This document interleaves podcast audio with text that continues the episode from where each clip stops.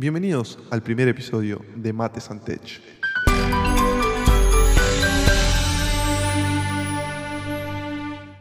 Mi nombre es Teban Canela y soy el creador de este podcast. Muchos se preguntarán quién soy, qué hago. Bueno, en, esta, en este primer episodio les voy a contar qué hago, qué, quién soy y a qué me dedico. Tengo 24 años, soy ingeniero en sistemas de información, graduado de la Universidad Nacional del Sur en Bahía Blanca, más conocido como software engineer. Actualmente trabajo de manera freelance. Eh, anteriormente estuve trabajando en Globant, hice una pasantía durante unos seis meses en la cual estuve trabajando en un proyecto interno en la tecnología .NET y para backend y en el frontend estuve trabajando en lo que es Angular 8. Luego de esto, junto a un compañero de la universidad, que si me está escuchando, Juan Ignacio Cangelosi, le mando un gran saludo. Estuvimos realizando un sistema para la Municipalidad de Bahía Blanca. El sistema lo nombramos Abrigar, el cual era una aplicación para los hogares de abrigo, que son los hogares donde residen los chicos, niños, niñes que quedan a cargo de la justicia, eh, para que pueda haber un seguimiento de lo que ocurría dentro, dentro del hogar. Este proyecto lo estuvimos eh, realizando con la tecnología, con las tecnologías, perdón, eh, para backend.net y netcore, perdón, y para lo que es el frontend estuvimos trabajando con Angular 8. Este, la verdad fue un gran proyecto, fue súper desafiante porque tuvimos que plantear desde cero la, mm, arquitectura del, sistema, que sea performante, bueno, armar los modelos de datos, estuvimos trabajando con repository pattern en lo que es en el backend. Eh, la verdad fue un proyecto muy desafiante y que nos permitió adquirir eh, una cierta cantidad de conocimientos y skills que antes no contábamos. Eh, luego de terminar este proyecto, que era nuestra tesis, nos pudimos recibir, nos graduamos. Yo decidí emprender el viaje, mudarme de, mi, de Bahía Blanca y me vine a vivir a Capital Federal por cuestiones de trabajo. Cuando estuve viviendo acá en Capital Federal, que estoy viviendo actualmente aquí en Capital Federal, estuve trabajando en una empresa que se llama Exacta para un proyecto, es una software factory nacional de mediana a gran escala.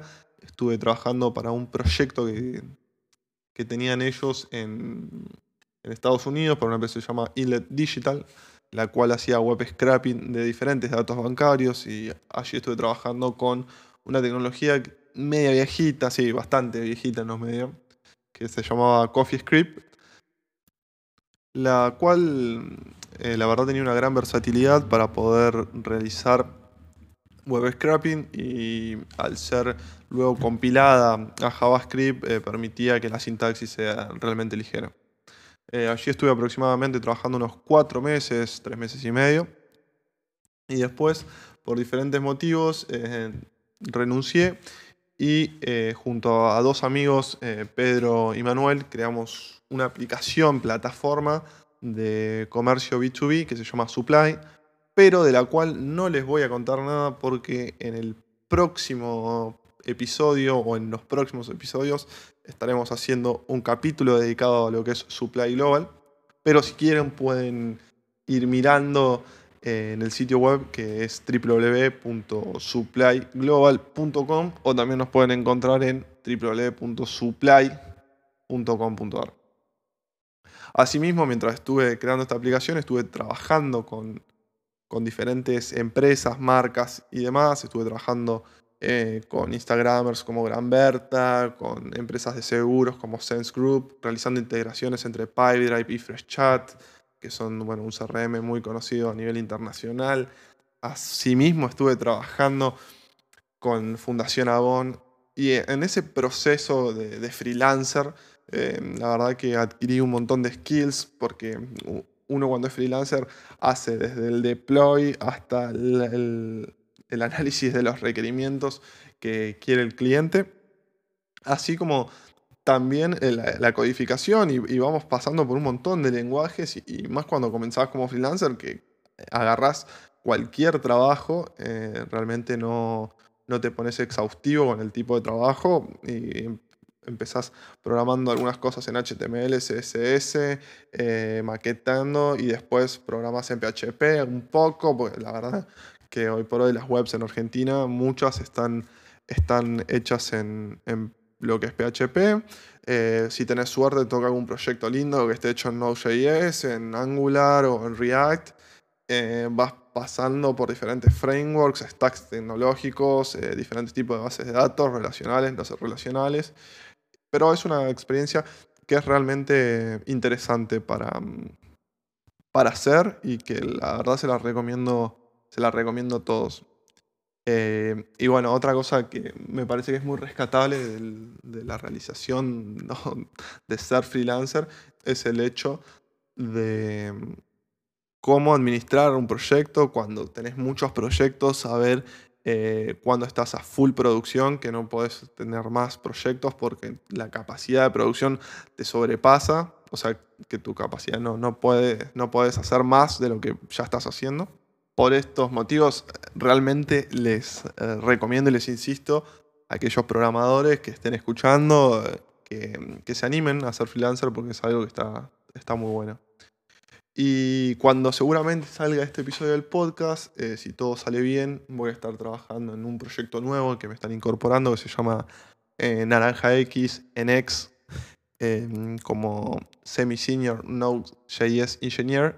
Que bueno, cuando más adelantado el podcast, les estaré contando cómo es un día a día, cómo estoy trabajando, qué estoy realizando y para tenerlos más al tanto de cómo va este proyecto. Y ustedes se preguntarán, bueno, ¿por qué este chico no se queda en la casa codeando, en la oficina, en la cueva y, se dedica a hacer eso y no se pone a grabar un podcast?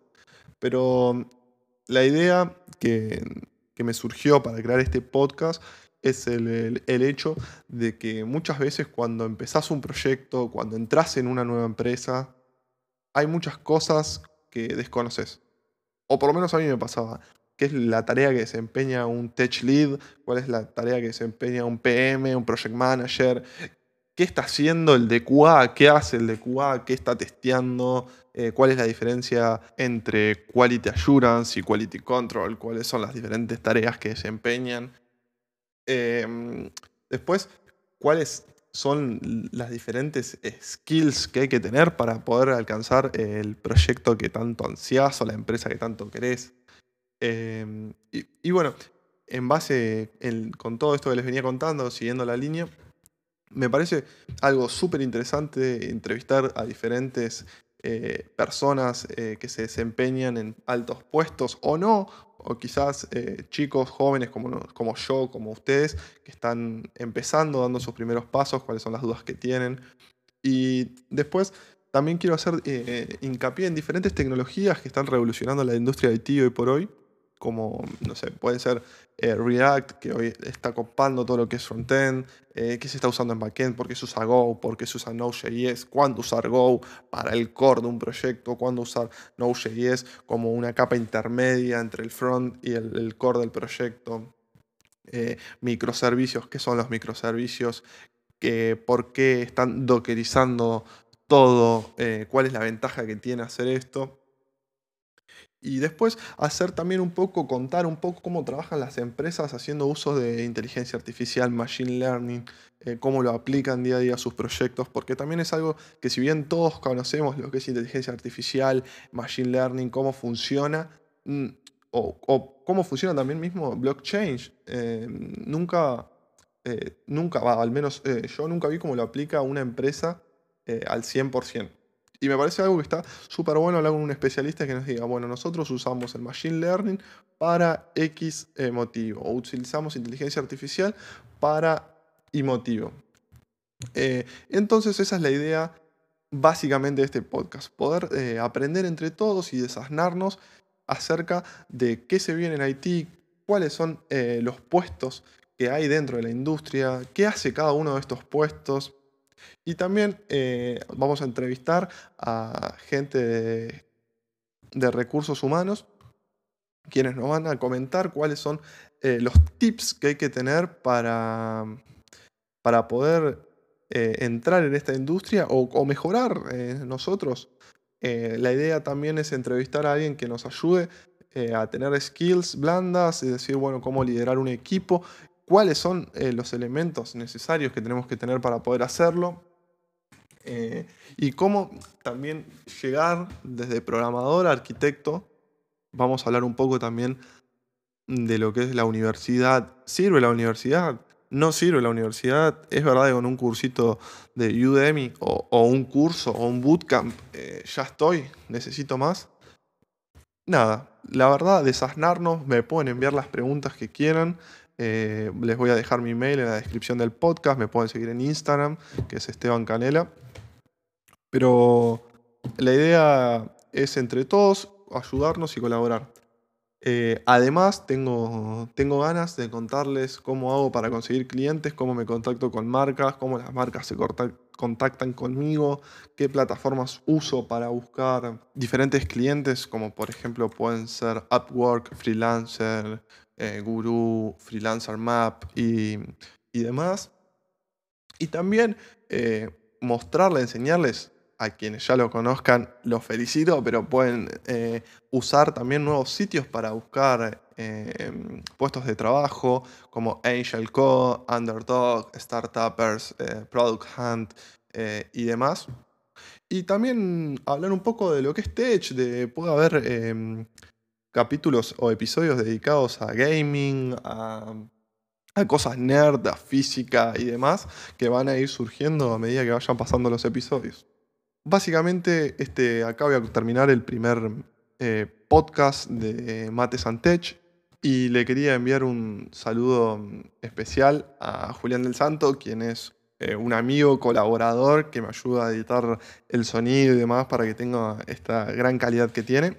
Y también mandarle un saludo a, la crew de, de Teros Airborne, quien eh, somos un, grupo de, Discord semi-gaming que estamos todos juntos jugando y que funcionamos casi como psicólogos porque estamos contando todo el día nuestros problemas y ahorramos bastante plata para ir al psicólogo realmente.